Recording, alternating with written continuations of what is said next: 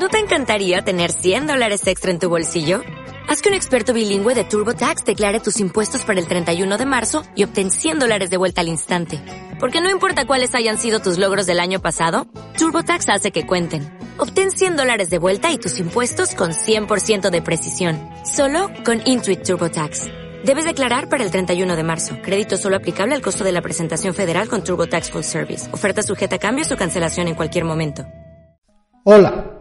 Soy Samuel, Samquejo, de Yo Virtualizador. Bienvenidos a un nuevo podcast de la saga de virtualización. Hola. Sé la gran expectación que, que he sembrado con este podcast durante varios meses, sobre todo, bueno, con este capítulo teórico y práctico de la saga de virtualización, sobre todo bastante más práctico, así que no voy a enrollarme más. Hoy mmm, voy a tratar la instalación de los hipervisores de tipo 2 en Windows. ¿Por qué Windows? Pues porque es suficiente y porque no necesito mucho más para probar cualquier sistema operativo, incluso Mac. Pero eso no lo tocaré por diversos motivos, entre ellos mi poquísimo interés. ¿Por qué Windows? Pues porque es lo que tiene la inmensa mayoría de, de, de los usuarios de, de ordenador. ¿Y por qué Windows? Pues porque es lo que sueles tener al principio, a pesar de que todo el mundo dice, no, usa Linux, usa Mac. No, no, no, vamos a ver. Tú te vas a una gran superficie, te compras un ordenador y te viene con Windows. Ya está. Y eso no es discutible que quieras luego instalarte otra cosa porque sepas, muy bien. Pero una señora de 50 años va a tener Windows. Y si quiere aprender, lo primero que va a tener que hacer, antes de cargarse la instalación por querer instalar a lo bruto, tendrá que aprender de alguna manera.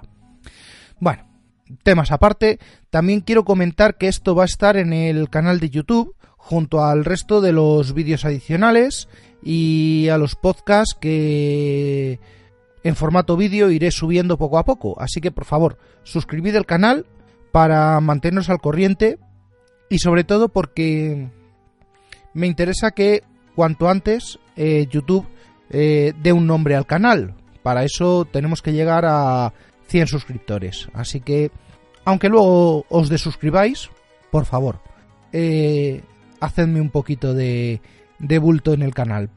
También quiero comentar una cosita sobre el Zero Day que salió hace unos días.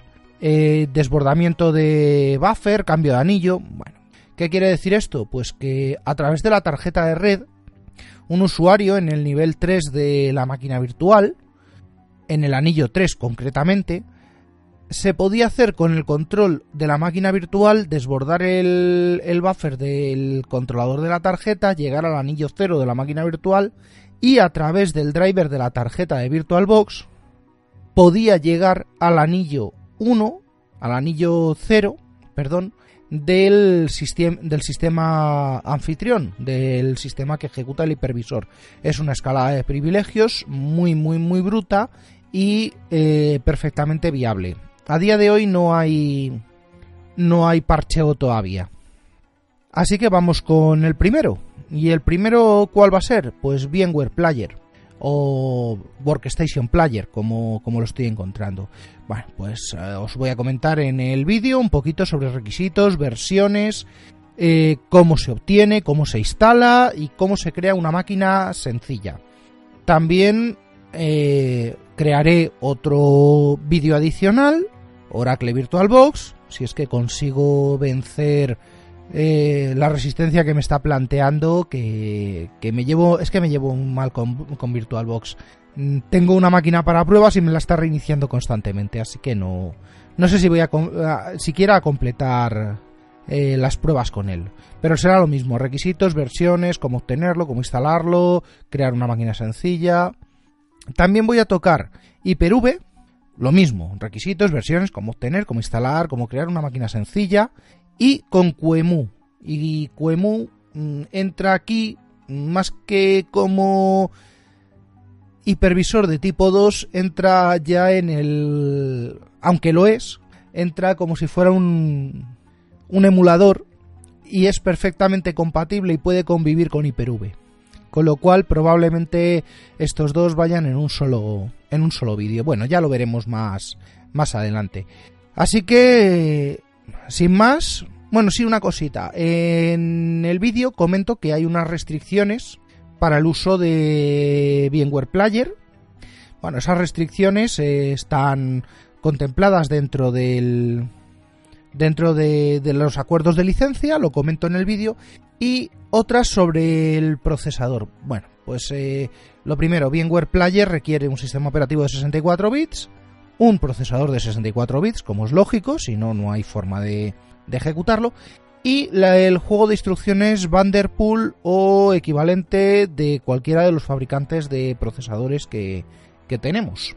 Las, las famosas eh, extensiones de virtualización. Sin ellas, eh, nos avisa de que no es posible ejecutarlo. Y además, desde la 15, concretamente desde la versión 14.1, restringe aún más el juego de procesadores y me parece que solo deja ejecutarlo en máquinas, en procesadores fabricados a partir del 2011 o 2012. Con lo cual las máquinas más antiguas tendrán que recurrir a una versión bastante más antigua de VMware. Bueno, pues sin más, eh, cierro aquí, os dejo en las notas del programa el, enlace y pues nada, a esperar que os suscribáis. Hasta la próxima. Este podcast está asociado a la red eh, de sospechosos habituales, eh, a la que podéis uniros en la dirección bit.ly bit.ly barra sospechosos habituales. También podéis contactar conmigo en el Slack de WinTablet, en Telegram, a través del canal Grupo Virtualizador o por Twitter en arroba yo virtualizador. Así que hasta la próxima. No olvidéis eh, dejar una reseña si os ha gustado. No olvidéis eh, darle al botoncito del corazón en iVoox si os ha gustado. Y siempre agradecido por los... Hasta la próxima.